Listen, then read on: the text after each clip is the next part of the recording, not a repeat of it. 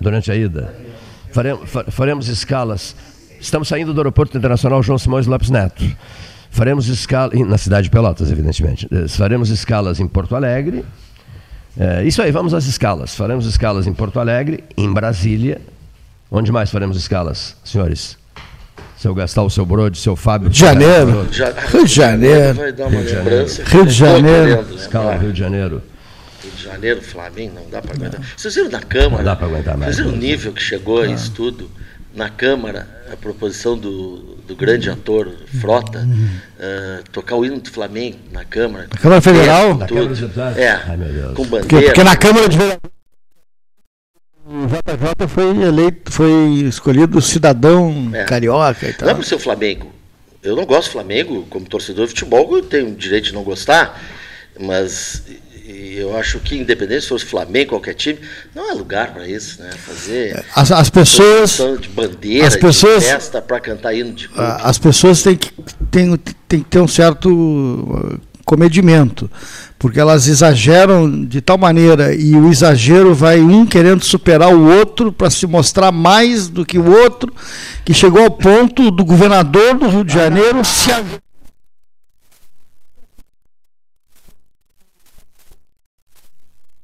Vou colocasse o pé, a chuteira. É, no- Não, não, mas o Gabigol, o ele, Gabigol, o clima de que estaria ilustrando a chuteira, é, mas o outro. o Gabigol não entrou na dele, entrou não, na não dele, deu só nem a mão. a mão dele, só. E, não, e saiu assim, rapidinho, Deu uma né? mão assim, Foi- se fosse é. o Papa. Foi vergonhoso. eu consegui. Foi. É. Ali foi, ali foi. Do É a Suprema. Eu, eu disse O Witzel. vou repetir. eh, e, e hoje eu vi, não sei, se- não sei se foi na Zero Hora, não sei onde foi que eu li. Eh, o Flamengo é uma seleção brasileira. Até, até Sim, caças Ele, da ele Fábio. tem uma torcida maior, talvez, do que a seleção brasileira. Eu acho que até tem mesmo atualmente. Não, não, até não, não. Em qualquer canto do Brasil, qualquer vai ter um torcedor do Flamengo. Inclusive diz o que eu disse aqui, É, isso mesmo. que ele só se aproxima dele, só se aproxima dele o Corinthians, mas perde para ele. Agora, tocar o hino, como o Brode colocou, se fosse uma prática toda vez que Ah, um time óbvio. é campeão, tudo bem. Mas por que diferenciar o Flamengo dos demais? Embora ele seja realmente diferente. Até os Eu caças acho- da FAB. Caças eu- da FAB Bom, uh, lá do fazer- avião. Eu, eu te avisei. É, isso mesmo. Eu te disse. E aí uma saudade- Se perguntar qual o custo disso, né? qual é o custo de uma, do minuto de um caça da FAB para fazer um- uma pataquada dessa? desse. Eu Pataquada. mandei uma mensagem para o. Cleiton dizendo: o Bolsonaro vai agir. Ah. Dito e feito. O- a- a- a- eu li que foram dois. A imagem que eu vi era um. Isso, a imagem que eu vi, uh, aparecia um avião também. Mas No é caça, o que o. Fábio está dizendo. Não. Quanto custou essa saudação É que ele podia fazer de uma forma mais simpática e mais barata, Óbvio. se manifestando, né? Tem cabimento, é uma coisa Mas, assim que. eh, infelizmente, eh, essas coisas. E eu, e eu. E aquela repetição do, do gesto do Romário, de se pendurar com a bandeira. eh, lembra? Lembro, Quando claro, o Romário 94. fez isso. Né? Então, eh, eh, tá bem, aquilo não nos custou nada, mas não tinha originalidade, Exato. porque era uma repetição do, de um gesto já É que histórico. Essa, eu, é que essa coisa do futebol, eu sei que o Dr. For, Dr. Fábio Moura não é a praia dele, como ele diz, Nem a né? minha. Mas Ah, eu. Aqui é a turma do não É, futebol. Não futebol, né? Independente dessa situação, eu com gosto, milito, e, enfim, e me envolvo. Claro, tudo dentro do razoável e do Até equilíbrio. uma né? taça o senhor ganhou? Ganhei, ganhei. É. A segunda conquista esse ano. Pessoal, subimos para a Série D e ainda ganhamos uma taça lá em Porto Alegre. Mas o que eu queria colocar é assim, ó, incrível como o futebol do Brasil realmente ele tem esse, esse condão de transformar as coisas, né? Porque pode ver, qualquer lugar do mundo, civilizadamente falando, mesmo com as maiores conquistas, as coisas são comedidas, são ah, festejadas de acordo com a grandeza do fato. Aqui tudo já vira política, presidente se mete, manda avião, toca hino do clube no Congresso, para a cidade. Um cara que chegou ontem no Brasil já vira cidadão da cidade. É, é muito, isso eu acho muito forte, muito É, eu forte. ainda comentei com o Porque Cleiton. essas mesmas pessoas que fizeram aquela aglomeração do Rio de Janeiro, até visualmente muito bonita, a plástica e tal, elas não fazem com a mesma intensidade, muitas vezes, uma reivindicação Nem mais um justa em busca de questões sociais, não é mesmo? Um e se entregam para aquilo assim com uma paixão, uma loucura que não, eu não consigo justificar, É, eu sinceramente. comentei com o Cleiton, nós os mais antigos nos lembramos. O que sustentou o Médici no auge do regime militar foi o futebol, foi a conquista da Copa do Mundo, foi 90 as milhões em dele ação. aos jogos do Flamengo. Então, É Maracanã, e- é, isso durante muito tempo enganou. Por quê? Porque pô, o presidente popular, o presidente que vai no jogo, o presidente, né? E eu te disse, o Bolsonaro provavelmente vai fazer a mesma coisa. Ou, se não fizer, está perdendo uma boa chance Não, e- de se E popularizar. né? realmente fez, né? Fez, porque foi um momento ótimo para ele. Deixa eu anunciar os, os nossos convidados. Amadeu Pedrosa Fernandes, presidente do Centro das Indústrias de Pelotas. Seja bem-vindo, prezado amigo. Obrigado, amigo. Boa, tarde a todos. Boa tarde a todos os teus ouvintes. É um prazer estar aqui novamente com vocês. Mesa 13. Nos falamos bastante ontem, não, não bastante não, ra- rapidamente ontem. E, e eu convidei o presidente do CIPEL para que estivesse conosco aqui. Chegando também o presidente do Esporte Clube Pelotas, Gilmar Schneider, presidente reeleito, foi reeleito ontem, né? Num momento importante, num momento importante para o clube. O microfone do Sch- Schneider está muito longe. Seja bem-vindo, presidente. Obrigado, Cleiton. Obrigado. Prazer estar aqui no teu programa de novo com as pessoas tão ilustres de Pelotas. E dizer que é mais dois anos de um projeto que era de seis. Então a gente quer botar a casa em ordem, começar a levantar alguns títulos. E é isso aí, o dia, tocar o dia a dia do Pelotas numa normalidade que por um período não teve. Tu estás Eh, no presidente, me, me, me, esclareça. Eu, eu não é a minha praia. O Brode já denunciou que eu e o Fábio somos de outra praia. Né? Quem foi o seu Verardi? Por que o nome da Copa é seu Verardi? Porque eu achei muito engraçado, seu Joaquim, seu Manuel, isso normalmente a gente diz assim, vai lá no boteco do seu Joaquim, vai lá no boteco do não sei o quê. Deve ter sido uma figura importante no futebol, mas ninguém soube me explicar até Não, agora. é- ele trabalhou por mais de 50 anos no Grêmio. E essa foi uma homenagem que a federação fez para ele. Como no próximo Campeonato Gaúcho, É o o- primeiro é o turno nosso. é o poeta. É o poeta. Ah, o Evaldo Poeta, Evaldo É, José é Le aí. Parabechon Não, Poeta. porque eu achei engraçado seu. Esse seu. Era a maneira de que eles tratavam lá dentro do E Grêmio. por ninguém isso, soube me explicar quem era o seu Verardi. Durante esses 50 anos, né, todo mundo É. o chamava assim, né? É verdade, é verdade. Foi por isso, né? Agora, é importante o interior, né? O, agora o poeta, gostei da agora o poeta. Não só Porto Alegre, né? Sim. Na, na- no primeiro turno do Gauchão 2020. Primeiro do turno do Gauchão. 2020. Mas Isso. eu acho que o poeta ele foi até da direção da Federação Gaúcha, não foi? Eu não, Não, eu presidente, mas eu acho não que ele teve lembro, algum mas cargo. era- Com certeza ele foi o maior presidente de todos no, no Rio Grande do Sul, né? Por mais tempo, por mais anos como presidente, com certeza. E era uma figura. Eu É, gostava eu acho, imensamente. eu acho dele. justo essas homenagens, porque normalmente as pessoas idolatram um jogador, às vezes até um treinador, mas as pessoas da- da- do suporte, né, muitas vezes não são reconhecidas. No caso do, do, do poeta, é super justo. Ele esteve há anos à frente do Farroupilhas, nos melhores, nos piores momentos. Ele era um ícone, né? Assim como o, o, o Verardi no Grêmio também teve uma passagem, são cinco décadas lá.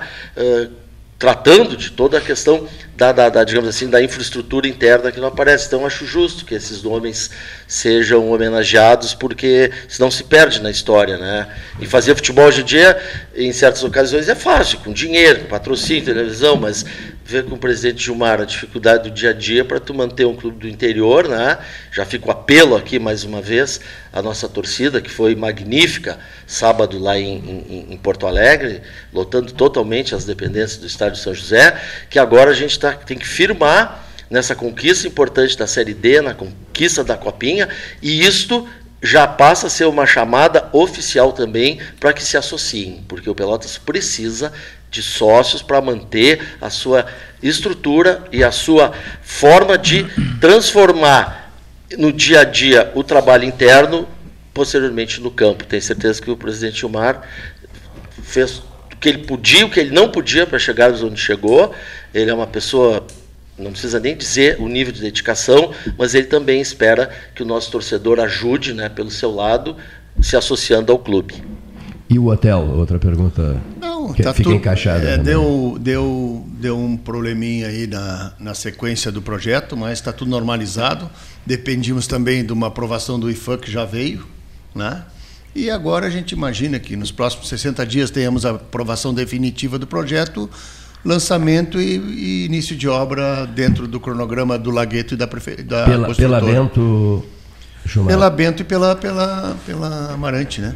Pela, Anchieta. pela Anchieta. Perdão. Pela Bento e pela Anchieta. É, pela Anchieta. A esquina hoje, onde é o Lobão, é o empreendimento que a gente chama de projeto 1. Depois tem o projeto 2 e 3, que seriam a, a sequência do pavilhão novo e, e do Guga. E o Lobão fica ali na, na esquina? É, a gente está negociando uma transição, porque ele é para voltar e tá, acompanha toda a negociação desde o início e sabe bem como, como é a tramitação e os prazos que a gente precisa.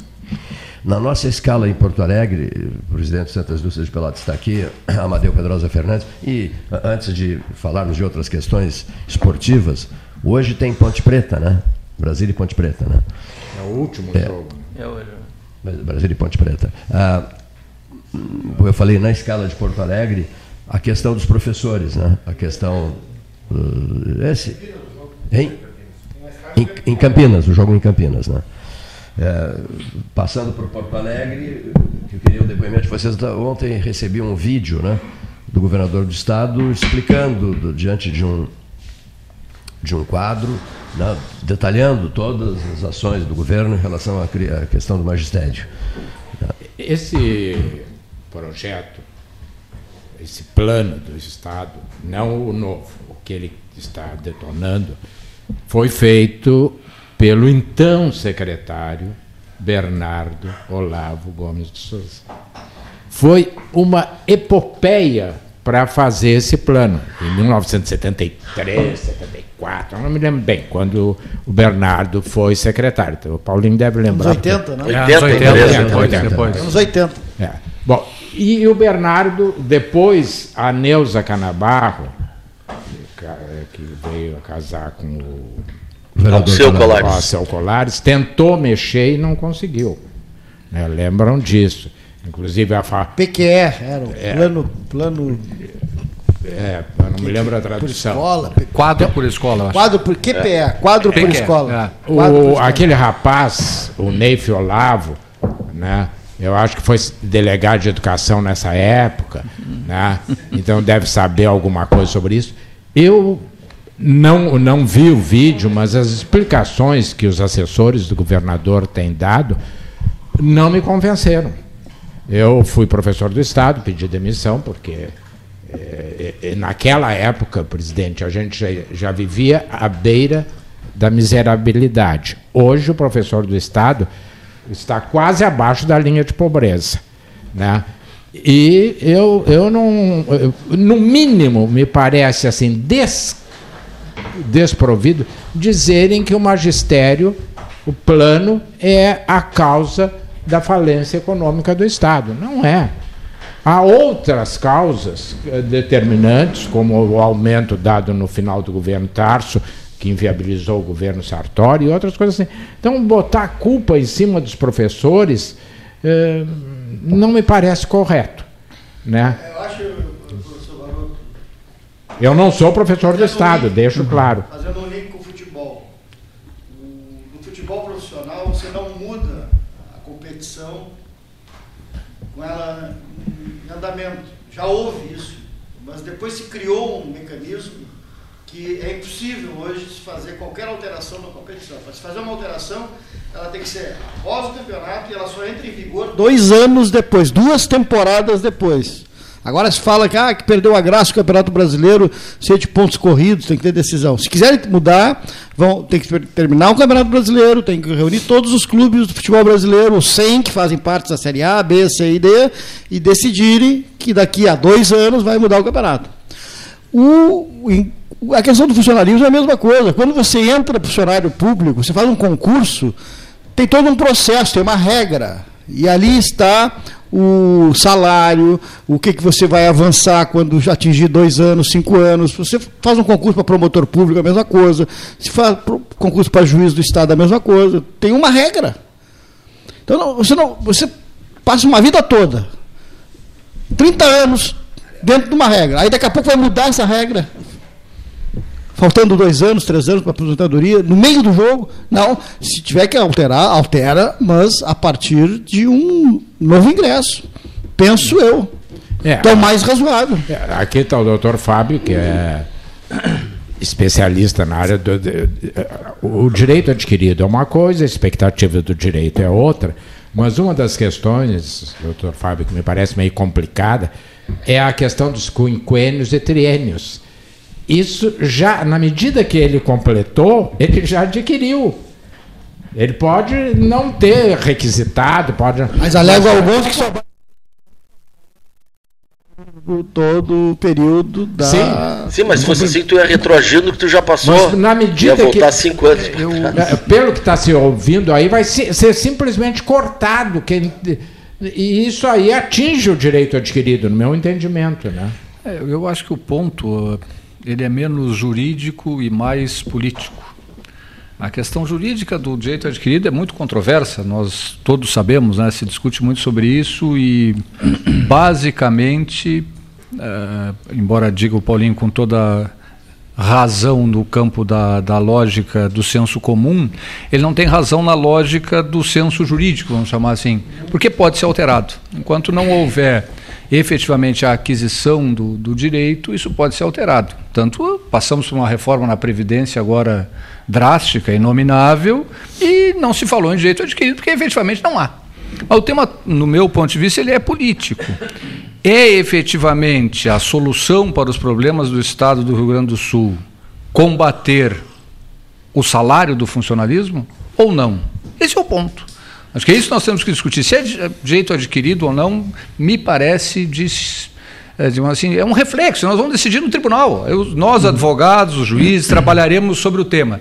Mas politicamente, a solução dos problemas do Estado do Rio Grande do Sul e também a solução dos problemas do Estado brasileiro, porque vem uma reforma administrativa brasileira num, num rumo muito parecido, vem, né? é, mas num rumo muito parecido. A solução é essa ou não? Acho que esse é o ponto que a gente pode debater. Eu gostaria de dar minha posição, O Estado é que nem uma empresa. O Estado está falido. Então, as alternativas que o governador possa ter ele vai jogar todas elas na mesa. Claro. É que só, só, me permite uma observação, é que o Estado não é que nem uma empresa, e por isso é que ele não entra em falência. A empresa entra em falência, mas o Estado não. Não, ele não é, ele não é. Não, ele não é. A administração pública é uma, a administração privada é outra, são duas linhas distintas. Se, se, o Estado continuar no estado em que se encontra, ele vai em falência. A falência não é uh, juridicamente o termo correto para o Estado mas o povo não vai ter os serviços, não vai ter uh, os serviços do Estado, não vai ter saúde, não vai ter segurança. É a falência do Estado, propriamente dita. Certo. Então, nós não temos, na minha visão, outra opção uh, que o governador ou os governadores que estão, que está, ou os governadores que virão, em ajeitar as contas do Estado. De que forma é que eu me coloco na posição de não saber se é mais correto o A, o B, o C, porque eu não sou o administrador. E não vou a fundo do problema exatamente que está ocorrendo com os protestos dos professores. Eu não entro nesse, nessa questão porque não me é não é meu, a minha área de conhecimento, entendeu? Então, mas eu avalio o Estado como uma empresa. Ela está doente e ela precisa sair da UTI. Senão, claro. o povo como um todo é que vai sofrer, não vai ter os serviços ah, eu, do Estado. Eu acho que o senhor tem toda a razão, só o ponto é saber, a saída é cortar nos proventos dos servidores ou não? Ou há outras saídas que não seja isso? E uma outra saída seria, para nós aqui todos, acho que ninguém aqui é servidor público, mais amarga, aumentar impostos? O, o, Essa é uma outra o, presidente, saída. o presidente Pelotas, o Gilberto Schneider, passou por isso recentemente essa coisa de que o torcedor exige, tem que contratar um discreto, jogador. Um discreto toque de celular. Tem que jogar, contratar tal jogador, tem que contratar. A torcida começa a pedir, a torcida quer investimento, quer time. E o, o, o presidente tem que ser o gestor. Ele tem que cortar na carne, às vezes, tem que passar. Sabe, Olha, o, o Flamengo está sendo campeão da América, mas há cinco anos atrás ele estava com uma dívida de um bilhão. E, e vamos lembrar que Entendeu? não pagou as indenizações É. para as vítimas Exatamente. do, o Urubu, né? né? Ah. Né? É, que eu- Nem pagou um bilhão, né? Ele Dentro só daquele pacote. É, isso é bom lembrar, né? Inclusive para os cofres públicos, né? É bem bom Exatamente. lembrar. Eu, eu, eu- acho que a, ficam pensando assim: ah, tem que cortar na carne. Mas cortar na carne de quem? Né? Sempre sobra para a iniciativa pública. né? Ah, vamos cortar desse aqui. Não, não tem que cortar. Tem que usar um sistema em que o, o- o plano econômico favoreça o desenvolvimento daquilo que é importante. Por exemplo, educação é muito importante. E, o Estado, e a educação pública não dá lucro. E aí começa uma diferença em relação à iniciativa privada. Não dá lucro. O lucro é a qualidade do ensino. A coisa está invertida, diminui-se os recursos para a educação, pagam-se mal os professores, não se dá aos professores as condições deles auxiliarem no processo de melhoria da qualidade de ensino, porque não são eles que decidem, alguém decide em algum lugar, e em muitos lugares, cidades, estados, nem são professores que fazem a gestão da educação. né? Então, tudo isso faz com que, aparentemente, o problema esteja no salário dos professores. Vamos salvar o Estado. Não é por aí. Com certeza não é por aí. A iniciativa privada deve muito mais para o Estado, muito mais, do que qualquer órgão público, mesmo com toda essa corrupção aí. Se Daí. Mas se posso, só, só ficou em aberta a fala do presidente Pelotas, né? Sim, hein? Não, não, não. E ele é campeão, né? Campeão tem prerrogativa, né? Neif, Neif, Que, aliás, eu fui o único Então, que fiz a menção que o Pelotas foi campeão, né? Neif, o único aqui nesse programa. Neif e, e, e, Amadeu, e depois a gente, só para não ficar em aberta Isso. a, a, a Por exemplo, que o Paulo fez ao presidente. é, eu entendi a, a observação do Amadeu, a- o questionamento dele. É muito comum nós vermos grandes empresas, principalmente na área, falou o, Paulo Gastal, na área esportiva, deverem bilhões. O Flamengo acabou de dar o exemplo do Flamengo. Aí rola a dívida. Mas a CE também deve. Também deve ser uma autarquia. Tudo bem. Mas não está aí. errado. Não está errado o meu raciocínio em relação a isso. Deve sim. Tem que pagar. Entende? Porque ela, ela, CE, tem lucro. É uma autarquia diferente de um, de um órgão do governo, como educação, como saúde, segurança, que não dá lucro. As escolas não têm lucro. Não tem lucro. Qualquer pessoa, qualquer pessoa pode estudar numa escola pública. Poderíamos ter, ah, só tem escola pública no Brasil. Muito bem, então, nós vamos arrumar escola para todo mundo. Mas tem que melhorar a qualidade disso aí.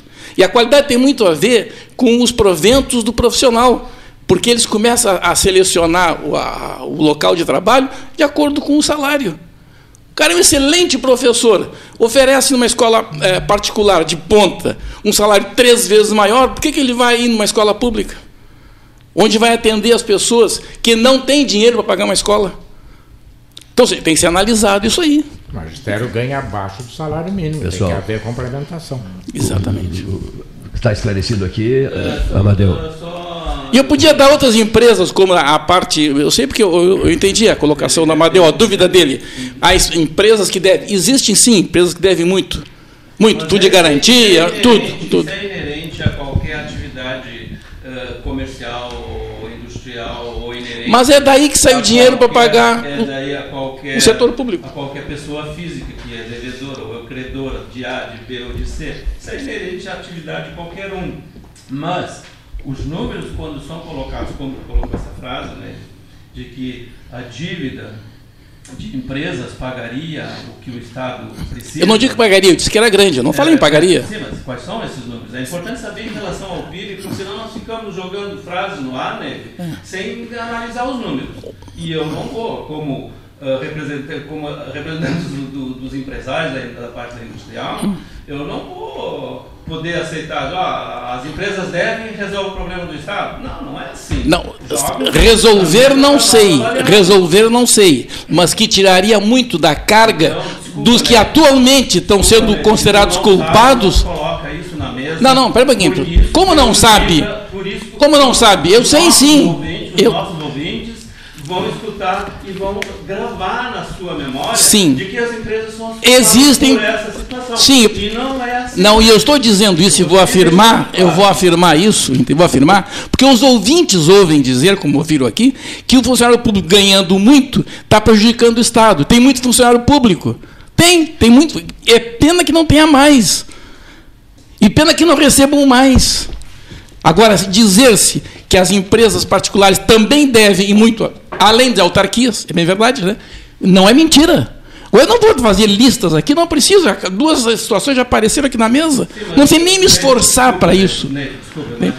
Nós estamos discutindo aqui, ou analisando. Não, mas não é uma questão de desculpa, ninguém tem culpa É, nisso. Nós eu- estamos argumentando só. analisando o problema dos professores, que eu acho que eles têm toda a razão. Eu acho que ah, é um pleito e um direito que eles têm, e eu acho que é, é- é correto. Também vejo sobre essa forma. Entendeu? Mas não jogar esse problema para a iniciativa privada. Não. Estamos, estamos dizendo, eu não estamos dizendo aqui uma coisa que não é mentira. Que existem, existem um grande número de empresas que não pagam os impostos, que é de onde sai o dinheiro para pagar educação, se- segurança e saúde. Isso é verdade. Agora, eu não vou te dar nenhuma lista, porque eu não sei de lista nenhuma. Então eu vou te colocar Tem- uma coisa, né, para tu adicionar no teu comentário. O Ou Estado- não. O Estado, quer dizer, se a, a iniciativa privada deve para o Estado, algumas empresas, como tu mencionou, Sim. o Estado deve muito para os municípios. Então, onde é que estão esse, esses recursos? Exatamente. É, tá? Por que que o Estado deve? é corrente, Porque não recolhe é tudo que precisa. É, é uma roda viva. Ah, o Estado gasta mal, É a é Estado outra. gasta mal. Nós não estamos discutindo Não, a não. capacidade de O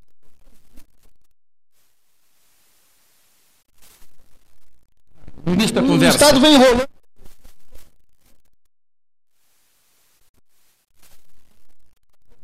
funcionário público a responsabilidade de uma gestão Mas o ruim, Estado, mas o Estado Aí que eu-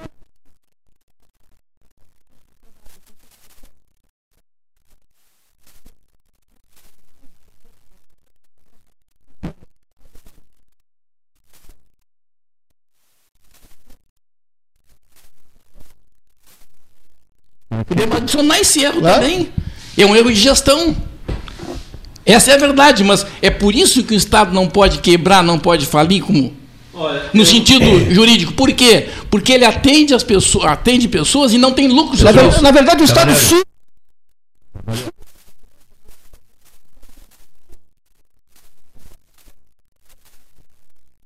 O cara,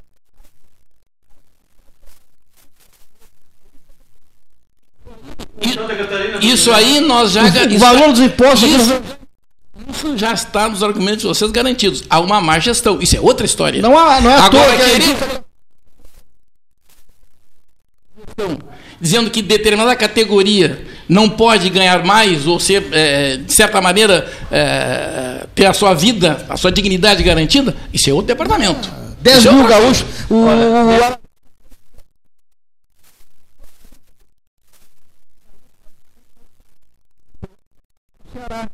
E hoje tem 10 mil gaúchos em uma determinada região da China só para trabalhar Não, couro. não misture esse argumento embora do com Rio. o argumento com o meu. O meu argumento continua válido, não há problema nenhum. Não há problema nenhum. Se há má gestão do governo em relação à iniciativa privada, isso é outra coisa. Nós podemos começar a discutir também aqui. Agora, misturar não dá. Deixa eu colocar uma. Misturar não dá. um ponto nesse aspecto, viu? Coloque. Nós estamos discutindo o, num bolo onde não existe nenhuma. Não existe mais recurso financeiro, em lado nenhum. Então, o qual é a posição que o governo tem? Ou como qualquer, como eu coloquei meu exemplo de empresário, o que ele tem? Ou ele, simples porque os recursos hoje disponíveis no Estado estão todos comprometidos. Ele não investe em nada, não tem como investir. Então, ele só tem que tentar fazer uma gestão melhor para sobrar alguma coisa para investimento, ou que o, o, o, a indústria, ou, indústria, desculpa, o PIB, o crescimento do PIB seja enorme para gerar maiores impostos.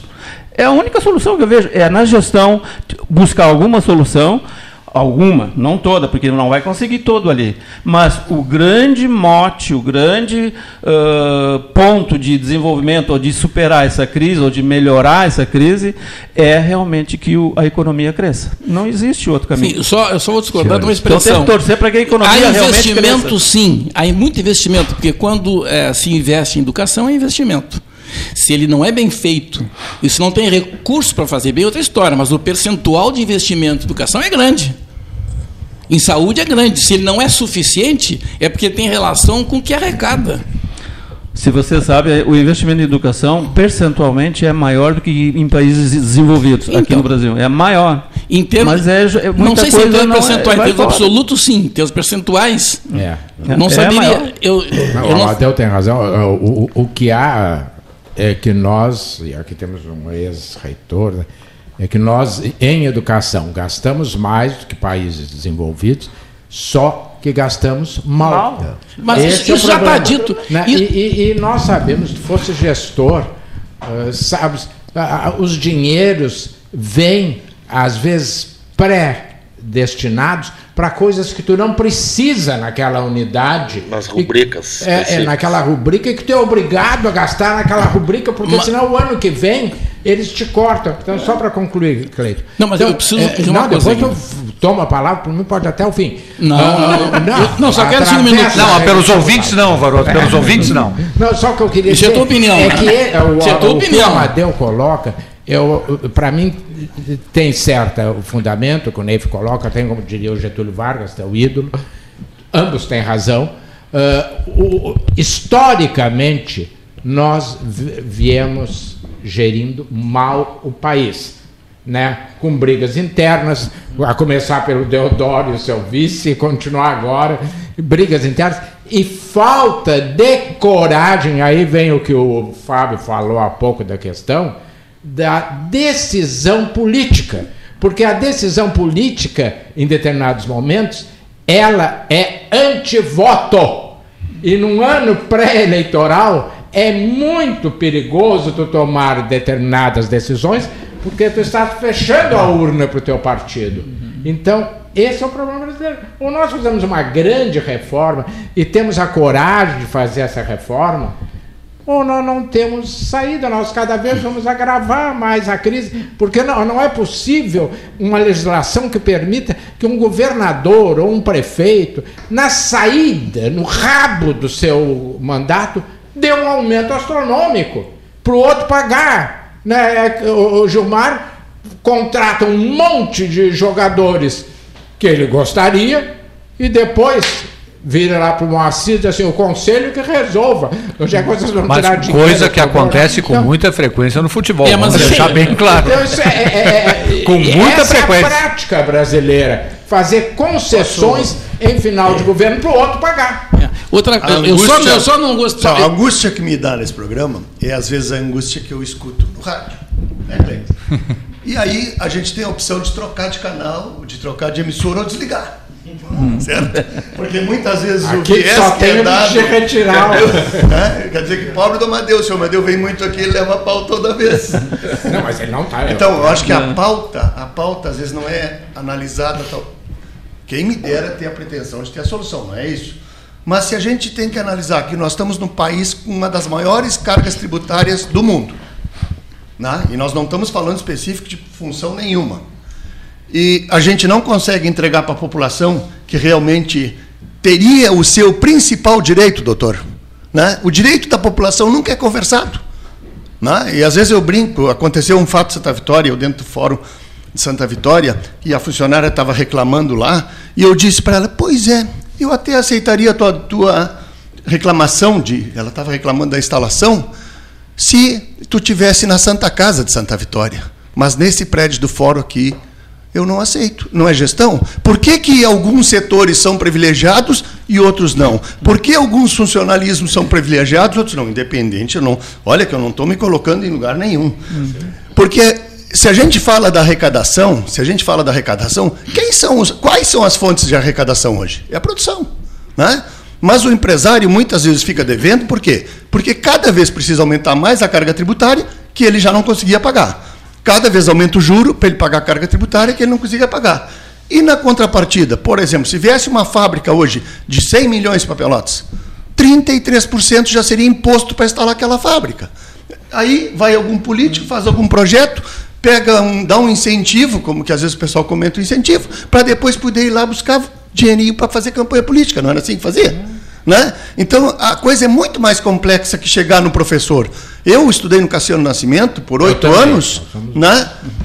e a minha, a minha professora chegava de carro lá. Né? Eu tive a, talvez a das melhores, a Terezinha Satialan foi minha professora de português. Né? E, e tu, tu tinha orgulho dos professores. Hoje é difícil. Mas é difícil para todos os lados. E talvez graças a, a esse essa parece que se dizia assim no tempo da faculdade que eu estudei na católica que o melhor lugar para se trabalhar era no emprego público. E hoje a gente está vendo que deu né? Por quê? Porque não foi dada a o foco para nós gerar nós estamos perto de um porto nós estamos perto de, mas nós não temos um distrito industrial e não é a prefeita aqui não é o anterior nós não criamos um distrito industrial. A gente não quer empresa na nossa região.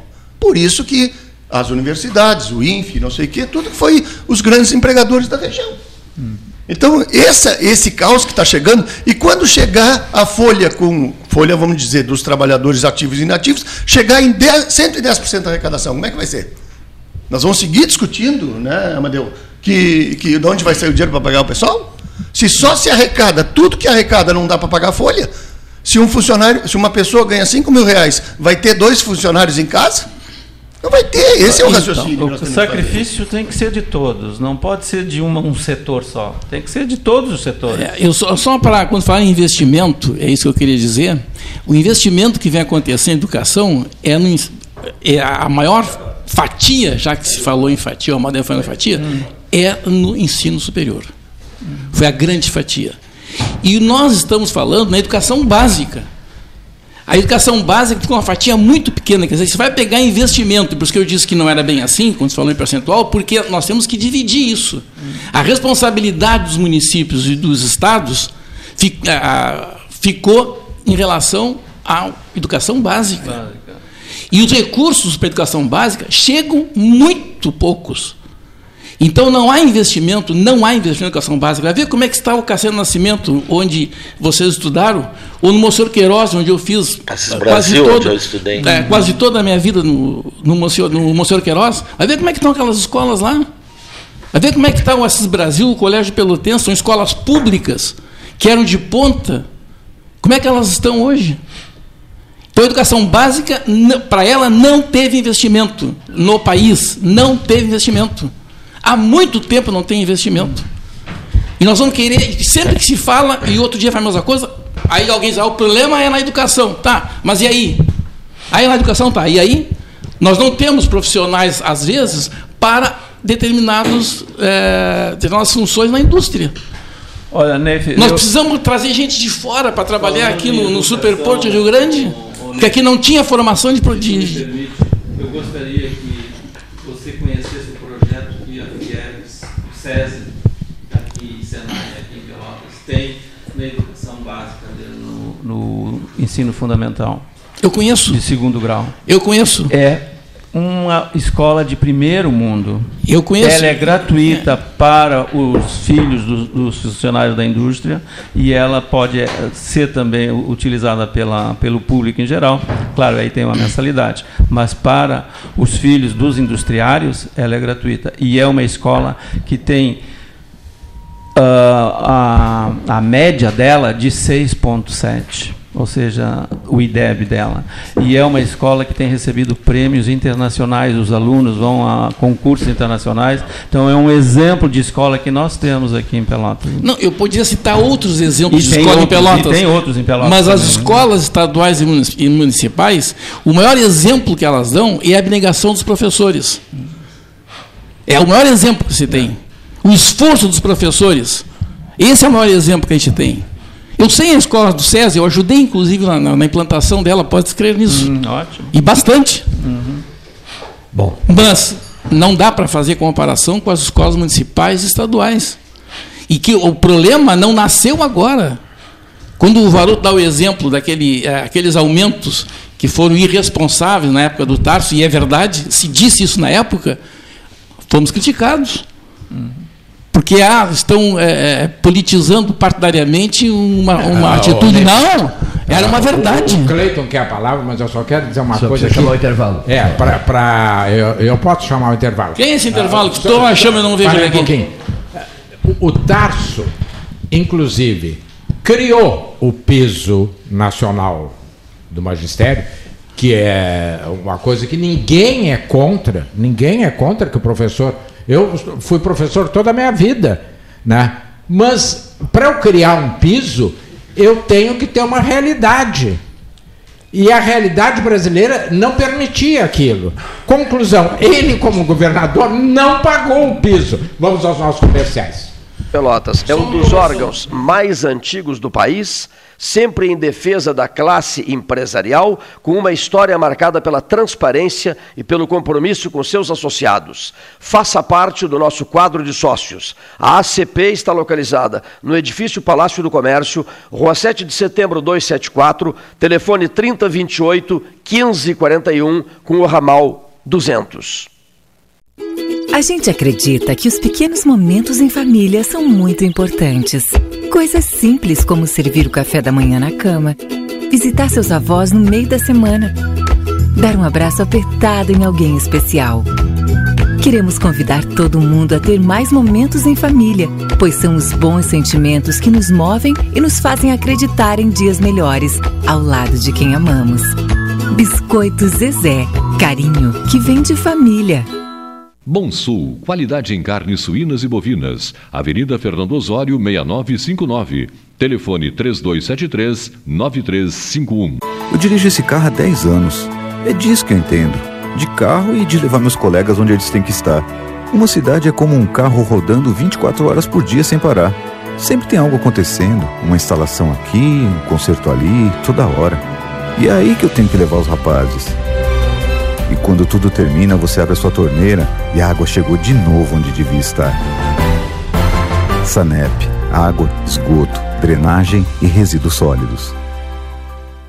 Suba no caixote do Café Aquário para debater a duplicação da BR-116. A Ecosul investe em tecnologia para facilitar ainda mais a sua vida. Agora é possível pagar o pedágio com o cartão de débito. Isso mesmo.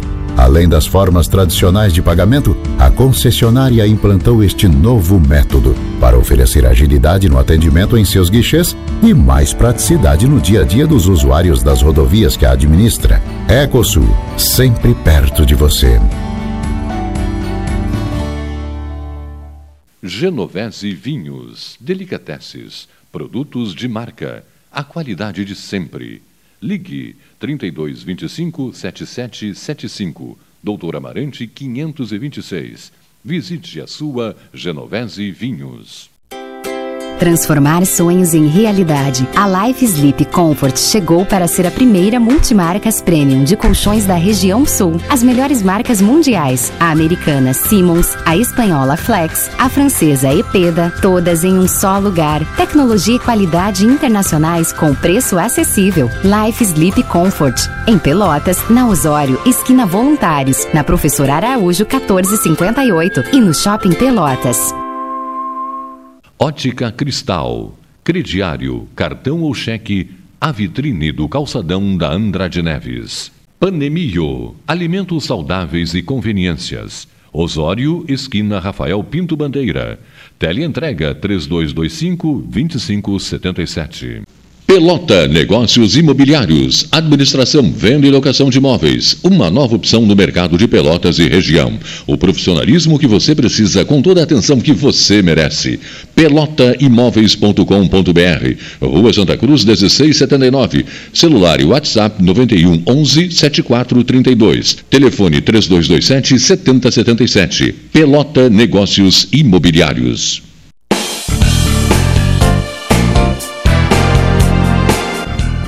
Faça o seu certificado digital e ganhe mais agilidade nos seus processos. A certificação digital é a sua identidade eletrônica que garante a segurança de suas informações em operações realizadas pela internet. Tem validade jurídica igual ao CPF e CNPJ. 1 Certificação Digital. Anchieta, esquina Neto. Agende seu horário. 33250811 ou pelo WhatsApp 981 18 0080. Deixe seus dias mais doces. Conheça o novo pão de mel Zezé. Combinação de puro mel em uma massa suave e fofinha, com uma extraordinária cobertura de chocolate ao leite. A companhia perfeita para um saboroso café. Ideal para dividir com os amigos, com a família e com quem você ama. Todo mundo vai adorar.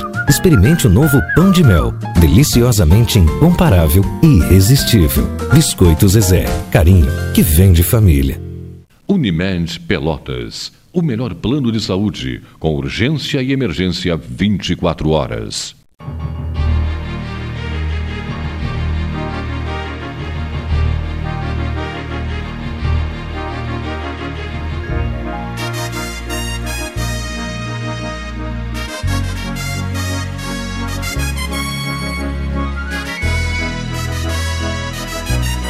Voltando, mesa 13, hora oficial Ótica Cristal, 13 horas 53 minutos. Bom, seguindo o baile, registrando Rogério Teixeira Brodbeck, chegando a casa. Tranquilo? Tudo tranquilo. Ao seu lado, o presidente do Pelotas. Já vi, já vi. Fala mal Presidente do Pelotas. reeleito. Fala agora mal do Pelotas. Reeleito. Eu não vim aqui para falar mal de, Ah, então tá. de Pelotas ou de.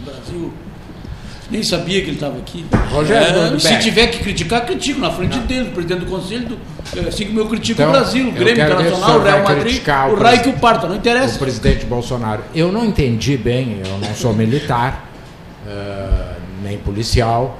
GLO no campo. Isso funciona? Bom, isso tem que perguntar para o presidente, não é para Não, mim. estou te perguntando como militar. Se tu acha que essa garantia da lei e da ordem é uma coisa que o nosso exército tem treinamento para atender a fazenda eu, do eu li Amadeu. essa notícia assim como tu leste, da mesma forma. Que o presidente estaria cogitando conversar com, os com alguns ministros militares sobre a implantação da GLO nas questões de retomada, ou seja, de Reintegração. de, reintegração de posse rural. Por quê? Aí nós temos que ir aos porquês. Porque alguns governadores, não sei quem, não sei quantos, não sei aonde, são reticentes no cumprimento de mandados judiciais de reintegração de posse. Essa é que é a verdade. Então, o presidente estaria cogitando de avocar ao plano federal esta missão. Óbvio que as, as Forças Armadas não têm treinamento para isso.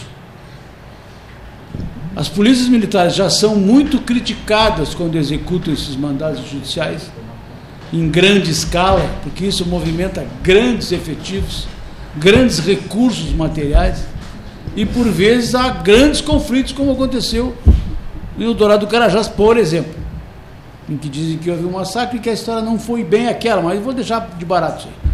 Então é isso que está acontecendo. O presidente quer cogitar entregar para as Forças Armadas o cumprimento desses mandados. Mas para isso, em primeiro lugar, é preciso que o governador retire o seu time de campo. Ele não pode passar por cima do governador. A menos que haja uma grave subversão da ordem. Aí o federal intervém. Segundo lugar, é preciso que o juiz que expede esse mandado requisite a Força Federal. Porque ele pode requisitar a Força Pública do Estado, que é a Polícia Militar encarregada de fazer isso aí.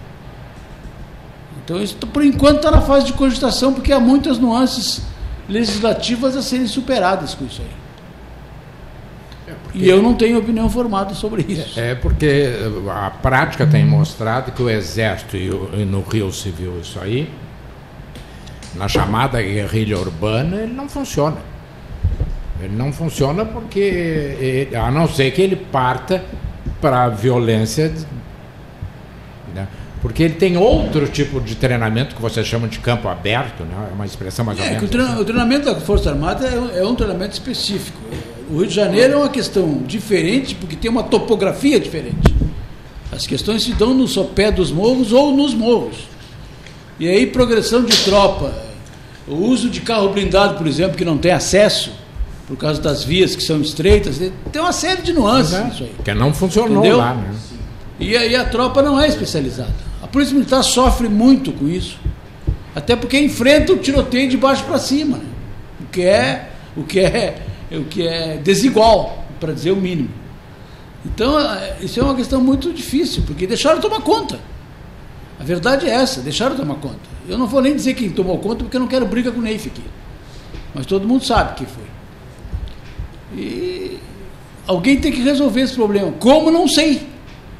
Como não sei, mas tem que é- resolver. é- Porque o- lá em cima manda um Estado paralelo onde o Estado se omitiu de mandar. Agora essa tua me lembrou aquela. Eu, eu não sei, eu não quero briga com fulano. Mas eu ouvi dizer que a tua mulher estava no motel. É que nem o cara do barbeiro que ele estava fazendo a barba. Não, mas e o ele- barbeiro, mas barbeiro ele tem- perguntou, só para terminar, o barbeiro perguntou para ele, quer uma colôniazinha da casa? E o cara disse, não, esse, esse cheiro tem um cheiro de... Cheguei em casa com esse cheiro de loção de vocês, e a minha mulher disse que era um cheiro de puteiro. Aí ele perguntou pro cara do lado, disse, quer uma, o outro que estava na outra cadeira, quer uma loçãozinha da casa? O cara disse, pode botar, minha mulher não sabe o que que é isso. Deixa eu ouvir o presidente Gilmar eh, Schneider, que está aqui conosco, posto que eh, o título foi conquistado, né? E para 2020 o Pelotas tem, tem projetos importantes, né, presidente? É, foi, é, o Pelotas jogou essa copinha para formar um grupo para não acontecer que nem aconteceu ano passado, que o Pelotas estava um pouco despreparado para enfrentar o gauchão, até porque fazia diversos anos que já não atuava. Agora com essa conquista e com o enfrentamento de, de times maiores, como Caxias, como São José, a gente pôde fazer uma avaliação boa. A gente já tem um número expressivo de jogadores contratados e e, e, do plantel atual e cinco ou seis já que estão acertados para vir para Pelotas. Então a gente acredita que a gente vai fazer uma retomada diferente, vai jogar um galchão. O Piccoli tem um compromisso comigo forte nesse galchão, até porque a gente está fazendo um investimento um pouco maior. E dizer para o nosso torcedor que, que, que a gente está feliz com a, com a, com a retomada do, do dia a dia do Pelotas, com, com a conquista na minha gestão de um segundo título e a gente vai atrás de, de, de mais coisas para frente. Vamos ter três competições para jogar o ano que vem, se a gente optar por isso. E automaticamente eu até brinquei com falando com o Ricardinho, me olha no retrovisor que eu estou chegando, eu disse para ele. Então a gente está Por favor. a gente está no trilho certo. E com uma tá taça na atrás mão, disso né? E com uma É isso aí, taça na é mão. Isso aí. Então, esse é o objetivo do Pelotas, essa é a dinâmica lá, fazer um dia a dia bem tranquilo para dar suporte para todo o clube, para a gente crescer no patrimônio, para agora mesmo nós temos 15 pessoas onde o Brode se inseriu depois de muito tempo, ele sempre quis participar. Ele me disse até no aniversário do batalhão lá que queria ter ajudado mais o Pelotas. Eu disse, eu vou te convidar, convidei, e todas as pessoas disseram, disseram sim. Então hoje a gente tem um trabalho diário lá e um trabalho semanal com pessoas competentes que vão levar o Pelotas para um caminho bom. E uma competição Esse, nacional. O Brod né? falou em dinheiro. Não, não fui eu que falei, ele falou em, em associados. Vai começar de novo? Ah, sim, sim, o- a, a tua estimativa desses projetos para 2020 eh, tem recursos ou vocês ou o Brod vai ter que sair de bandejinha pedindo como é? As como duas- é que é a estimativa? as duas coisas, o Bandeira vai ter que sair. Ele tá levantando As duas, as duas. levar a bandejinha, As duas né? coisas vão acontecer. Mas tem uma, um Não, a rede Lagueto já nos ajudou nesse galchão. A gente trabalhou, jogou basicamente porque o Pelotas não tinha recursos de TV, né? Só salientar assim a diferença, por que, que às vezes as coisas são distorcidas e por que às vezes o Pelotas reclama, né? A gente foi campeão e em nenhum momento foi mostrada a nossa torcida na RBS. Nenhum momento. Nenhum momento, né? Quando é, 700 quando é outros times, Presidente, aí vão lá e mostram. RBS TV, você está falando. RBS TV. É porque a Rádio Gaúcha falou muito nisso. Não, falou, mas. E até ele o- entrevistou. o- o que- não, tudo bem, mas o que, que fica? Né? Nós tínhamos um, todo o setor praticamente lotado disponível para o Pelotas, numa distância, numa copinha, numa, num campeonato de menos repercussão. Então são coisas assim que quando a gente comenta, né, quando a gente comenta, ó, as coisas são, são, são vistas um pouquinho diferentes, são divulgadas um pouquinho diferente, a gente eh, não, é, não é choro, é uma constatação. Né? Então a gente também, como clube, tem que crescer para que essas coisas não aconteçam mais. A história do Pelotas é muito bonita, muita gente trabalhou todos esses anos do Pelotas. A gente tem o estádio mais antigo do Brasil, que muitas vezes não é comentado, né? Cada vez querendo crescer num ponto maravilhoso da cidade que a gente quer deixar cada vez mais bonito. Esse é o comprometimento nosso. E uma competição Essa- nacional, né? E uma competição nacional. competição nacional, isso o. Cleiton já falou isso aqui muitas vezes. Eu fui conselheiro do Brasil, não sou mais, mas trabalhei na RBS 11 anos. Ah, não, eu não sei se é uma má vontade ou, ou se é falta não de investimento. Mas local saiu. Local saiu. Não, não, local. Eu estou falando em estado. Os times eh, de Pelotas, aliás, tudo de Pelotas, não tem a repercussão que deveriam ter. Isso. Né? Ah, concordo. Eu me lembro, eh, Amadeu, não vou dizer quem por respeito. Me dizia assim: ah, nó- isso foi na TV Pampa. Eu era de, eh, chefe de telejornalismo. Será que tu conseguiria um programa que a gente semanal, que a gente pudesse dizer as coisas que acontecem no CPL, etc. Tudo bem, fomos a Porto Alegre, né? conseguimos. Que deu patrocínio. Ah, não, mas nós não temos patrocinador. Bom, aí, aí fica difícil, porque é uma empresa que visa lucro e, e- e o, e o patrocínio local gera, evidentemente, né? porque eh, que- às vezes a pessoa não se dá conta. Eu que trabalhei no veículo, a maioria dos patrocinadores são empresas de fora. Até porque o nosso comércio foi encolhendo, Amadeu. Hoje nós temos aqui, tu vai comprar uma geladeira, ah, chega daqui a 15 dias, porque não tem, porque nós somos, eu não sei se é um fenômeno nacional ou se é um fenômeno É brasileiro. nacional, é nacional. É, as empresas locais, e isso ocorre com o Brasil. O pobre do Farroupilha, então, está morto, sepultado, enterrado, né? N- Não se tem, e aí tu pega a zero hora e vê lá um timezinho, não sei, de, de qualquer cantinho, com notícia. Né? O, o Brasil manteve a sua. Não teve o destaque, porque é uma conquista para o interior pobre se manter na Série B. É uma conquista, como é a conquista da Copa, mas não tem o destaque que essas conquistas merecem. Eu atribuo não uma má vontade, mas uma falta de patrocínio. Porque tu liga a televisão, eu vejo muito pouco a RBS, mas tu vê propaganda de empresa de Caxias, tu vê propaganda e raras de Pelotas, as que tem daqui são dessas grandes empresas que nós somos um, um pedacinho, né? Um- Sim, aí as daqui pa- fazem patrocínio na RBS, os veículos locais vão, vão reclamar, pô, vocês fazem na RBS que não fazem Ah, conosco. sim. Bom, tanto que na lei orgânica complica, do né, município, ô, Rogério, havia, Não, posso ir. havia uma proibição de anunciar em veículos fora de Pelotas. E eu consegui mudar isso por, por causa da Fenadoce. Como é, tu vai vender a Fenadoce como? Só. Né? Mas parece que o Gilmar tem um compromisso. E presidente é presidente, mas nós temos dois aqui. Então eu não sei de qual é a prioridade. Mas, como o senhor tem taça e o Amadeu não tem taça, a prioridade é sua de decidir. Agradeço o espaço, Cleiton.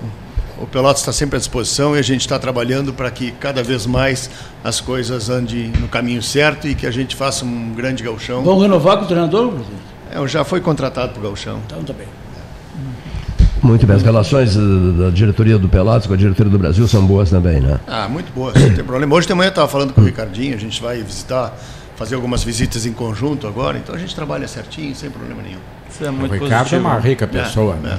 E, o- e o- Essa questão de dedicar, dizia o Silvino Lopes Neto, que essa questão de ser sacerdócio é uma bobagem, porque sacerdote é sacerdote, é dedicação mesmo. É, Acho que tu e o Ricardinho são os exemplos, porque se tu não te dedicar de corpo, alma, prejudicando a família, prejudicando outras coisas, não, não, não funciona, né? E o gauchão precisa ser fortalecido, né? Com Na certeza. medida em que as- a, a dupla Granal, especialmente, só se preocupa com competições outras, né? O modelo de campeonato mudou, né? Então isso vai, vai, vai favorecer, porque eles muitas vezes o critério técnico, eu, ah, vai com o time misto, não joga, não joga com o time misto, joga com o time titular com um, com outro, num campeonato que são 11 Isso é muito partidas. desagradável, né? É muito ruim. Então, se como com esse modelo, primeiro turno, joga um dentro da chave, se eles jogarem, se eles arrancar mal, daqui a pouco um time do interior pode ser o campeão do primeiro turno. E aí só sobra um, um para o segundo turno. Então isso vai mudar, eles vão ter que. A gente sabe que eles têm um período de férias agora para gozar. Eh, Nós vamos ter. eh, Foi definido nessa, nesse congresso técnico, vai ter um torneio início, coisa que não existia há muitos anos, né? mas hoje de manhã o, o Brasil acha que, em função do período de férias, não vai ter como participar. Grêmio e Inter também não vão ter. Talvez lá adiante, quando o Pelotas estiver numa competição de ano todo, talvez também não possa participar, porque a apresentação deles vai ser quando? Vai ser entre Natal e Ano Novo, e daqui a pouco jogar na primeira semana, a gente entende que isso é difícil, né? O campeonato é muito rápido também, Muito né, rápido, presidente? muito Isso é uma rápido. É, é barbaridade, né? Mas se as datas que se tem, não adianta, é, é que nem coisas que a gente discute É muito aqui na campeonato, mesa, né? Para os né? mesmos times. É isso aí. Eles, o desespero por arrecadar, É. não mal comparando, o desespero por arrecadar, o desespero por arrecadar. Para pagar desconto. Arrecadação é que é o problema, então. Agradeço a oportunidade, tá? Eu, tenho que me, eu tinha uma consulta médica às, às 13h30, passei para as 14h30 e não posso faltar. Um abraço para todos. Gratíssimo, presidente, pela presença. Presidente, cumprimentos pela O- taça uh, Seu Verardi, conquistada em Porto Alegre, O no Neif estádio do tá São José. com um osso atravessado na garganta e ele diz que quer despejar esse osso. É. Eu não tenho nada a ver com isso, ele só... Não, não, não. Em Tu relação só faz ao, a fofoca. ao que aconteceu. Eu odeio fofoca. Faz a intriga. Mas Em, o Cleiton, foi atirado em, relação, em, relação, em relação a um tema que nós começamos ali, que o Rogério disse assim, não, é uma coisa em relação ao Neif, não vou discutir. Lá o negócio do morro, aquela coisa do morro do Janeiro, né? Eu quero dizer que aquelas favelas do Rio de Janeiro, que são um problema há muito tempo, elas surgiram, sabe como? Surgiram lá quando foi juntaram bom. pessoas Foi né, armaram pessoas no Rio de Janeiro e que foram para o Nordeste para combater cangaceiros. E prometeram a eles terras, áreas, né, para eles morarem enfim, no Rio de Janeiro. Isso foi nos anos 30. Cara. Olha um pouquinho, olha um pouquinho. Não, muito tempo. Foi, foi um pouquinho antes. Só um pouquinho, deixa eu terminar. Então, naquela época, eles foram eh, lutar numa região do Nordeste onde tinham umas árvores chamadas favelas. Então, quando eles voltaram, eles deram morros para eles morarem. Então, eram os morros das, dos favelas, porque chamavam eles dos favelas, porque eles tinham lutado lá nas matas com essa árvore, favelas. Então, essa coisa é muito mais antiga do que eu possa me imaginar, entende, com alguém conhecido, assim, das minhas líderes político-partidárias. Tá bem? Eu não Não vou, só- disse que eu só- não ia discutir, não vou discutir. Não, tá certo. Não, não. É que tu tivesse discutir Ah, comigo pelo problema, Já não ver discutir, comigo. mas eu não Já quero discutir contigo. Não é nada a ver comigo isso. Já cuspiu o osso, Cleiton. Ninguém falou em favela aqui. É, não, falasse nos morros, no Rio de Janeiro, que são as, onde estão as favelas. Bom, o outro, o, o presidente Pelota já, já, já deixou o estúdio, o Salão Amarelo, e o outro presidente presente é o presidente do Centro das Indústrias. né? É, eu gostaria de deixar uma mensagem no, no encerramento do teu programa, Cleiton. É, uma mensagem positiva. Que nós discutimos aqui vários problemas da economia e da situação do Estado e, enfim, discorremos sobre vários assuntos, né? Mas nós eh, temos recebido mensagens muito positivas e vocês também eh, do que está acontecendo no país, eh, especialmente no, no, no aspecto ah, de produtivo. O país está crescendo, voltou a crescer depois de uma longa recessão, talvez a maior da história do Brasil. Então já existe sinais de crescimento positivos. O, o PIB desse ano já deve chegar talvez a um ponto percentual, está em ponto 99, mas deve chegar, as previsões talvez chegue a um ponto percentual já de crescimento. Para o ano que vem já está previsto um crescimento na ordem de 2,2 ah, percentuais. É um crescimento extremamente positivo e, e de bom tamanho, porque as coisas estão indo devagar, mas estão com- indo com firmeza. Nós já notamos ah, o desemprego caindo, nós temos pesquisas ah, internas do setor produtivo em que o empresário está extremamente confiante e, pela primeira vez nos últimos anos, o setor industrial, a capacidade ociosa do setor industrial vinha na ordem de 35%. Esse mês de outubro, a capacidade ociosa ficou somente em 30%. Ainda é um número alto, é, mas tem sinais positivos de que essa capacidade ociosa vai ser ocupada. Então, esses são os sinais positivos que nós temos. Nós queremos dar isso, transmitir essa, essa parte positiva do que está acontecendo no setor produtivo e que vai gerar receita e renda, distribuição de receita e renda, mas também vai gerar impostos para o governo para os governos municipais, estaduais, federais, que vão ajudar nesse problema que todos eles estão enfrentando de déficit nas contas públicas. Então, essa é a mensagem que eu queria deixar. Aqui o senhor atribui, dentro dessa sua análise, que eu acho que ela, eu não diria que é unânime, até porque a unanimidade é burra, uhum. e, e os petistas jamais admitirão qualquer conquista que não seja deles. Pode Jesus Cristo vir aqui que eles vão dizer, não, subversivo, não pode. A alta do dólar é uma questão externa, interna ou ambas? Que ontem chegou ao índice maior desde o plano real, né? É, eu, eu trabalho muito nessa área de mercado é, internacional. Por isso, que eu, por isso que eu perguntei. E, na verdade, são ambas as causas. Né? Ele flutua, ele tem flutuado com boatos ou notícias locais em função de, por exemplo, insegurança jurídica. Uh, essa questão é muito forte por quem vem com dólar para cá. Então, medidas internas tomadas internamente que influem na, na, no envio de dólares para o Brasil uh, é extremamente negativo. A, a insegurança jurídica traz isso. A expectativa com relação ao pré-sal que o mercado tinha uma expectativa enorme de que estrangeiros adquirissem uh, os, os, os, os, petróleos lá, no, os postos do, do pré-sal, e não adquiriram. Então foi uma venda só interna. Então não veio os dólares que o mercado pensava que viriam. Então isso afetou. Mas existem muitos movimentos também externos que ajudam nesse fortalecimento do, do, do, dólar perante as moedas, principalmente as moedas dos países em desenvolvimento, como é o caso do Brasil.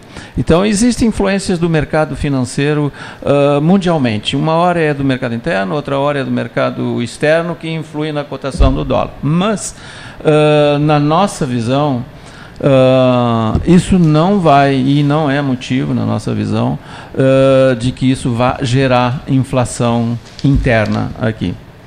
Ainda ontem estavam me colocando a questão de que a carne uh, a carne está ficando muito cara, porque a China está fazendo uma, tem uma demanda enorme para carne bovina, né, e outros, outras carnes também, suínas e, e de, de frango. E e então tá, essa demanda fez com que aumentasse o preço do, do boi vivo internamente, né? O que é uma lógica, é a demanda, a oferta da lei procura, né? Bom, mas isso na nossa visão, isso é histórico, isso, isso não é a primeira vez que ocorre isso, isso já ocorreu várias vezes no passado. Daqui um pouco isso vai se regularizar, porque a partir do momento que nós, o nosso povo não pode consumir carne bovina, eles não conseguem exportar. O Brasil não consegue exportar toda a sua produção de carne bovina para a China, por exemplo, que é o grande eh, que tem a grande é demanda. A Rússia os Estados hoje, Unidos hoje, não comprando. Né? Hoje o Brasil, a exportação, o abate brasileiro, ele é em torno de 40 milhões de animais ano. Desse total que é exportado, não é mais do que 25%. Então, 75% é, da carne produzida no Brasil é consumida no Brasil. Se esse o nosso povo não puder consumir parte desses 75%, a exportação não vai absorver isso aí. Então, o que, que vai ocorrer? Daqui a uns dias, meses, semanas, o mercado vai se equilibrar. Ou o povo vai consumir mais ovos, ou vai consumir mais frango. E aí o mercado se equilibra novamente e começa novamente a carne bovina entrar num preço em que a população possa ter acesso e a isso aí. aí. O Neif pode nos oferecer um churrasco? Pode, aí pode. Com certeza. Mas, Só então, marcar o horário Então, essas questões, vamos dizer, na questão mais específica do fez do dólar, nós não notamos. Ele beneficia inicialmente, uh, vamos dizer, o exportador a gente pode falar isso aí, que ele beneficia no início o exportador. Mas, por outro lado, aquele que é o exportador, ele tem demandas externas também. Ele tem componentes externos que ele Insumos, importa, por exemplo. insumos para os seus produtos. Então acaba se ajustando tudo isso daí a um mês, dois meses se ajustando. Então e a vantagem que era inicialmente ela desaparece.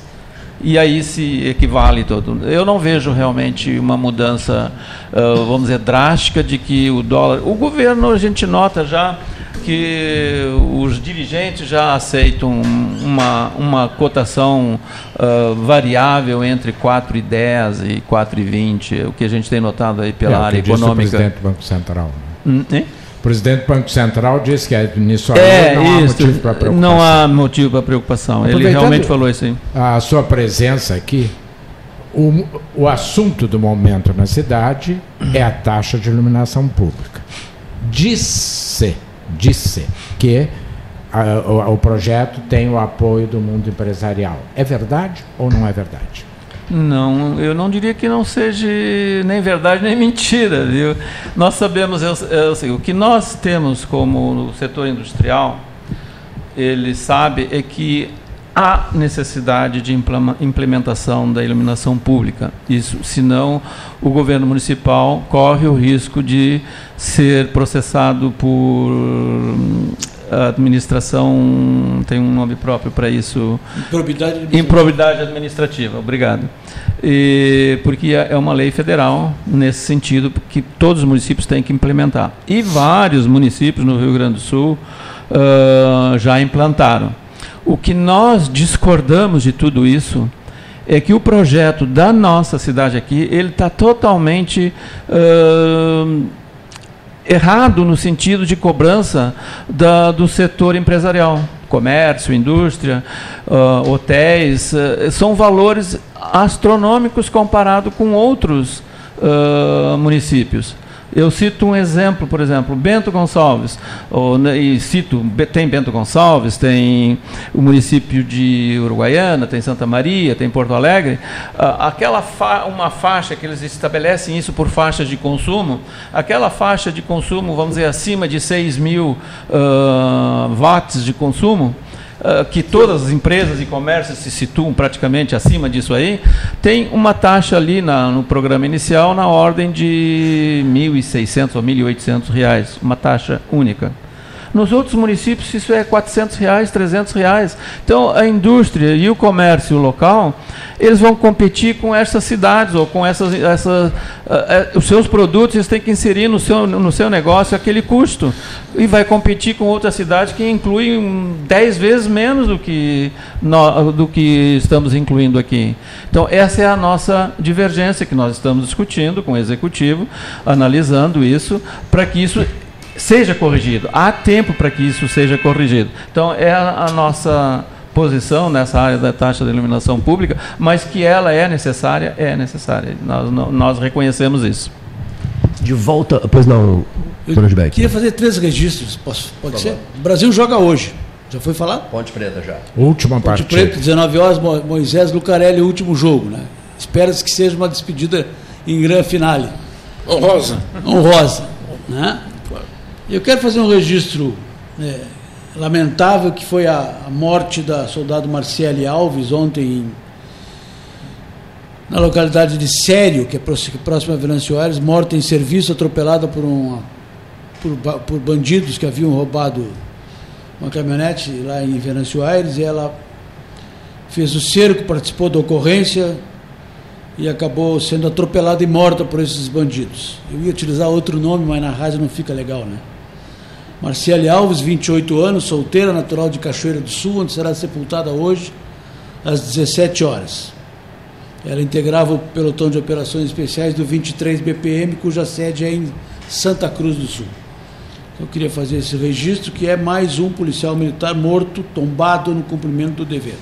Aqueles mesmos que, no dizer de uma formadora de opinião, são privilegiados. E por último, o espetáculo que o Instituto de Menores vai promover hoje, às 19 horas, no Teatro Guarani, em homenagem aos 120 anos de Dom Antônio Zatra. Um espetáculo de música, de dança, de recital, e que vai reverenciar a memória desse grande homem que foi Dom Antônio Zatra para a cidade de Pelotas. Ingressos estão à venda lá no Instituto, ali na Domingos de Almeida. e espera-se que o público prestigie isso, porque é uma homenagem de um grande homem que Pelotas teve. E o Cleiton Rocha sabe melhor do que ninguém a colaboração que Dom Antônio teve para conosco. Eram esses três registros que eu queria fazer. Um, uma pauta que não, não, não deve passar batida aqui é a eletrizante eleição uruguaia, né?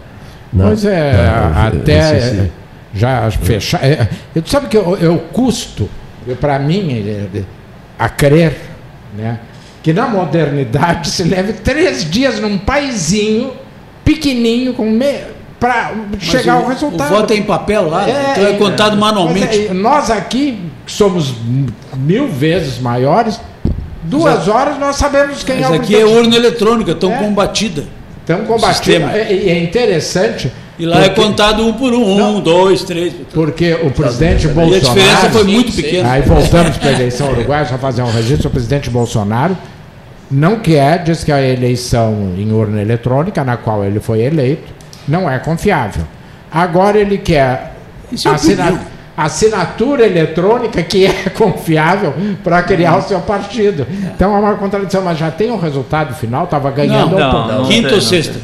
Tem. O que tem é assim, Até- faltam, tri... Quinta faltam, ou sexta? faltam 32 mil Diferença é votos, que são aqueles votos que têm que ser reanalisados de pessoas Os observados. observados. Votos observados. fora Observados. das suas zonas E eleitorais. para Olha que voto vamos em dizer, o partido atual sabe? ganhar, ganhar, passar à frente do que, que é o da é o Frente Do ampla. Lacage. frente ampla, o, ele precisa de 82% desses vo- 32 mil votos, o que é, segundo os analistas, praticamente impossível dele conseguir. O, Isso daria o que tá vitória no governo, né? Isso, à oposição. isso daria a, a- a vitória à oposição atual. O Lacage. Que é o filho não, do não, ex- não, o Lepuê, não, é o Lacage. É, Lacage. É, é filho do ex-presidente. É, Luiz Alberto, filho, filho do Luiz Alberto Ele Lacage. está à frente. Ah.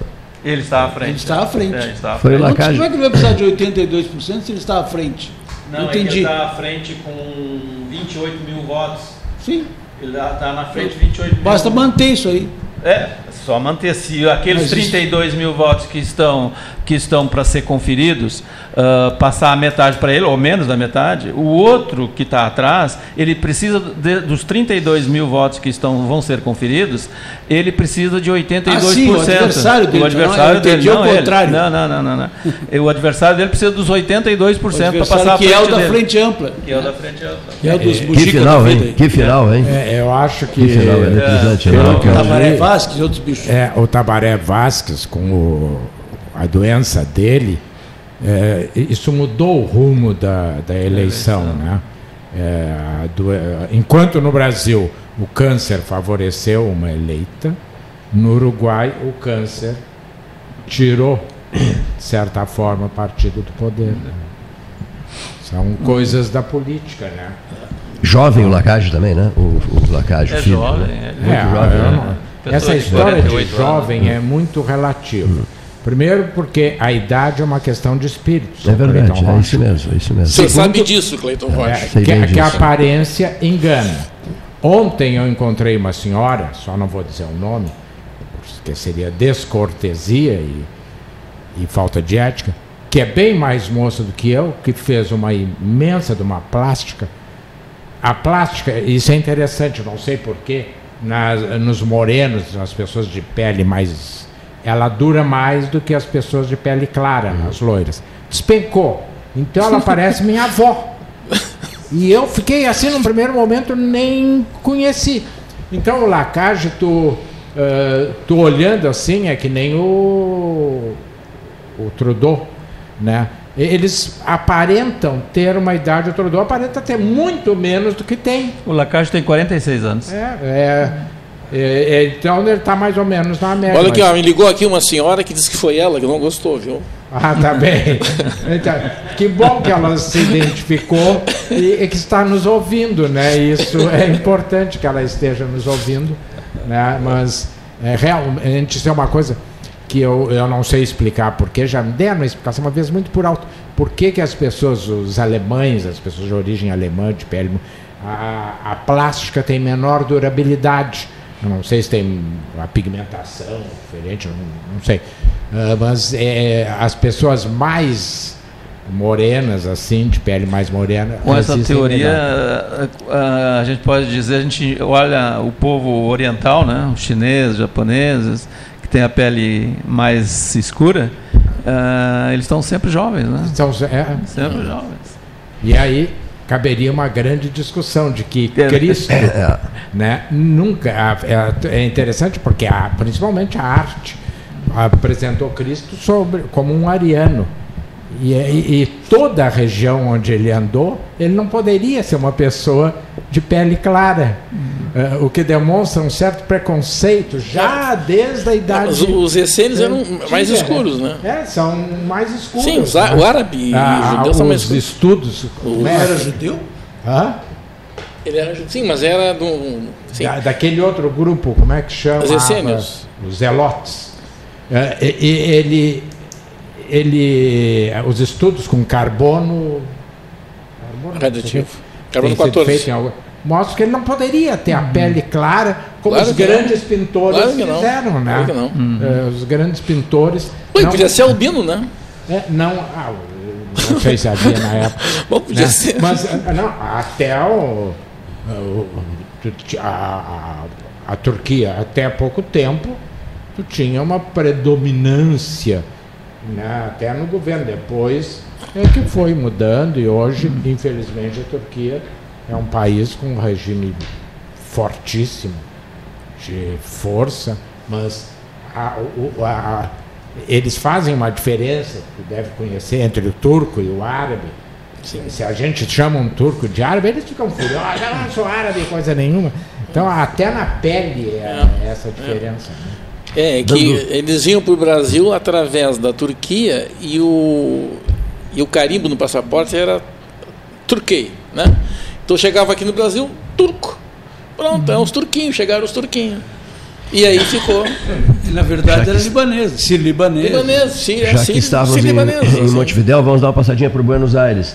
Na, o, o- a, a vice-presidente eleita também fez N cirurgias durante o, durante o mandato, né? Ficou, ficou, é, ficou, ficou péssima, né? A, a- a Kirchner, né?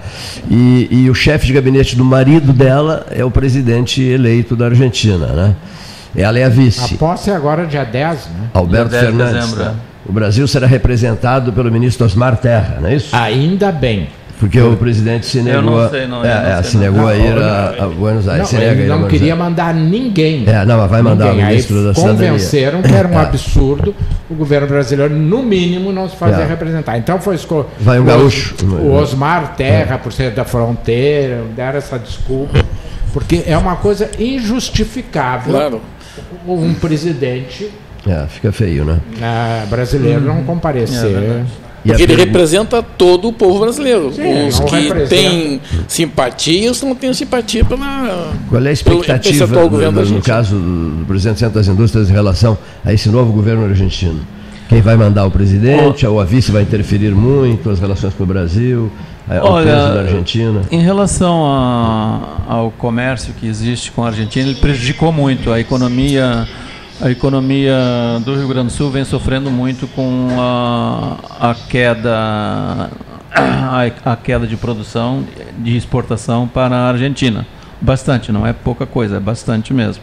Isso prejudicou o crescimento do Rio Grande do Sul. Mas em decorrência da ano política nossa ou da crise deles lá, pa- da crise deles lá, porque eles não estão comprando mais.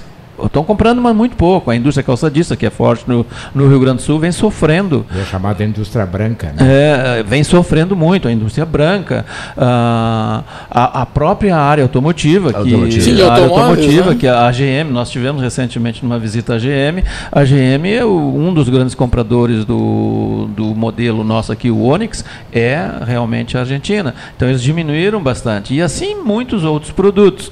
Então isso mas isso é em função da crise econômica que eles enfrentam.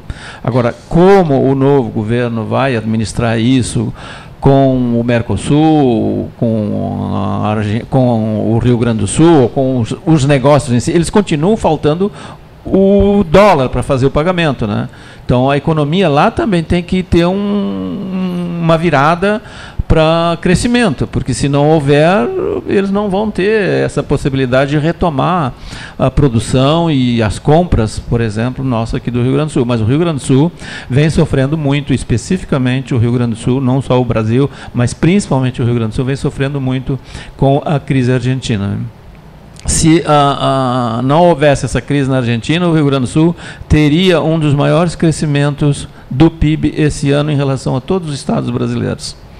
Então é importante realmente acompanhar isso de perto. Porque o nosso PIB já cresceu muito mais, mais do que muitos estados, né? Sim, sim, sim, sim. Já ele, é- o Rio Grande do Sul vem é. crescendo, o crescimento do Rio Grande do Sul está um pouco, acho que é dois pontos percentuais ou três pontos percentuais em relação ao Brasil como é, um todo. Eu né? ouvi isso, é.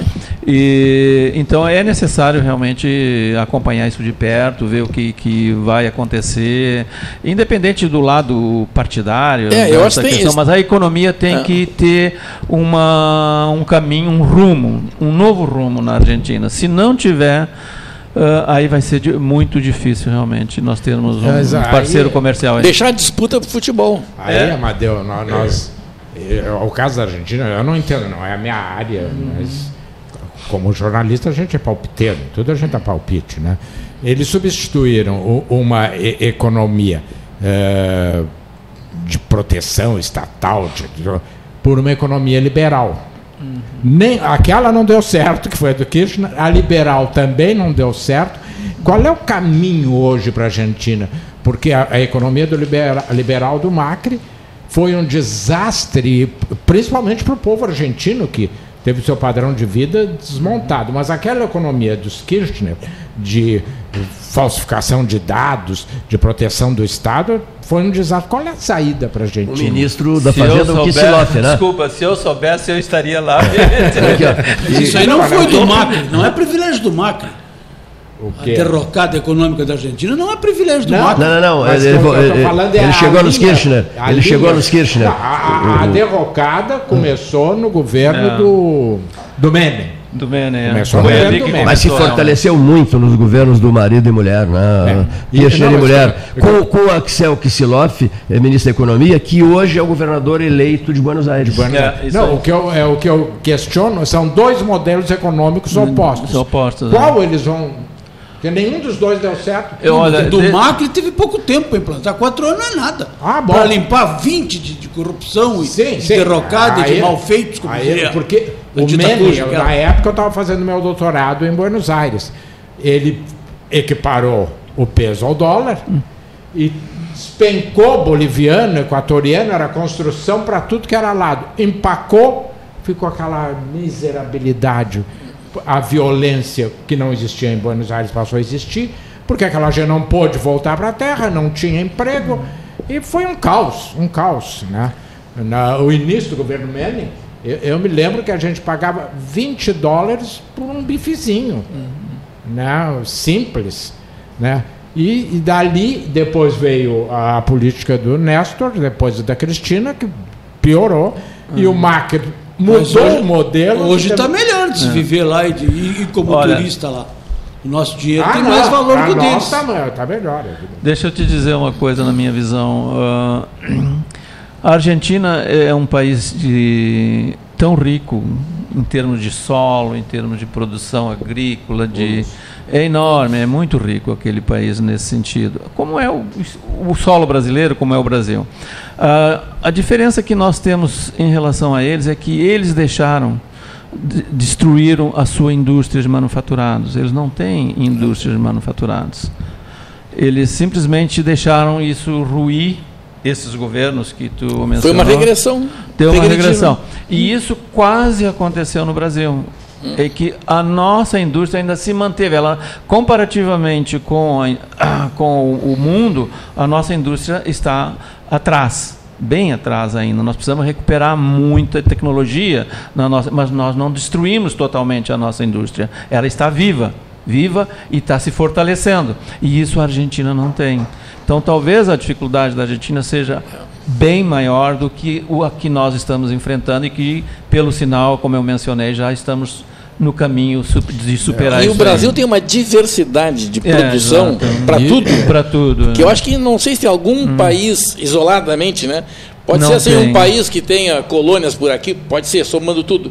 Mas numa área inteira de um país, não sei se tem algum que tenha essa capacidade de diversidade, porque ele, além de grande, ele é muito vertical em relação ao, ao- ao- Em termos de, globo, do assim. agronegócio, por exemplo, só para citar um exemplo, sem falar noutras riquezas que o país possui, mas em termos territoriais, o agronegócio ocupa somente 12% do território brasileiro. Disponível, porque tem território que não é disponível Sim. como reservas, mas do território disponível ocupa somente 12%. É o único país no mundo que tem áreas disponíveis para poder fazer, ah, produzir agricultura. Ainda tem áreas. Ainda tem área. Ainda É, só para área. encerrar isso que tu disseste, eu li uma matéria esses dias que em alguns setores da indústria nós estamos quatro gerações atrasadas. É, sem dúvida. Estamos sim, estamos sim. No mínimo quatro gerações, ou pelo mínimo três gerações, estamos atrasados. Muitíssimo obrigado, presidente do Centro das Indústrias de Pelotas, Amadeu, Amadeu Pedrosa Fernandes, aqui no Salão Amarelo do 13, a todos vocês. Brodbeck, Paulo Vilar, Ney Felov 97 Elan, Renato Luiz Melo Varoto, Paulo Gassanato, que já saiu. Voltaremos amanhã. Uma boa tarde.